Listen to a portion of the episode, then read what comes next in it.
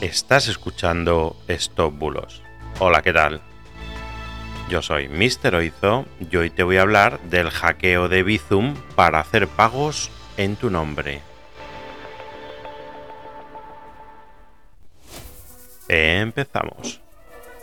Esta semana me habéis enviado varios mensajes con un audio donde un hombre cuenta que al parecer hay un nuevo sistema de fraude en Bizum.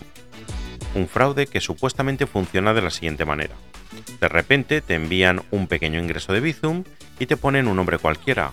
Y como motivo, pues algo sencillo tipo taxi o regalo o algo que tú digas, uy, ¿y esto qué es? ¿Y de quién es? ¿Quién es esta persona? Ah, bueno, pues supongo que se habrá equivocado. Pues lo que haríamos, o lo que haría cualquier persona normal, es devolver ese ingreso. Pues en el audio se dice que en ese momento que lo devuelves, los estafadores capturan unos códigos de seguridad de Bizum y te hackean la cuenta. Y desde ese instante te empiezan a robar pequeñas cantidades hasta el límite de Bizum, que son unas 60 operaciones mensuales. Pero que bueno, 60 operaciones de poco importe puede suponer un importe elevado.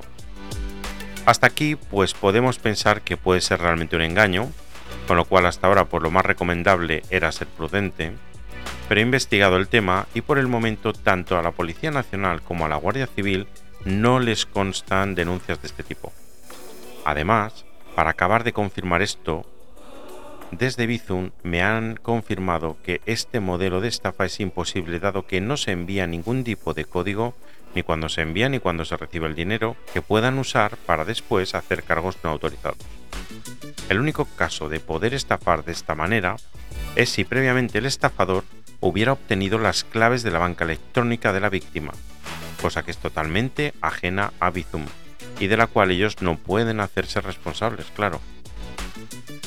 Con esta información te puedo confirmar que esta estafa parece falsa, pero sí hay otros modelos de estafa por Bizum con los que te pueden robar, como por ejemplo el Bizum inverso con el que los estafadores tratan de confundirte y provocar que tú hagas un pago en lugar de recibir dinero, ya que no es lo mismo recepción de dinero que solicitud de recepción de dinero.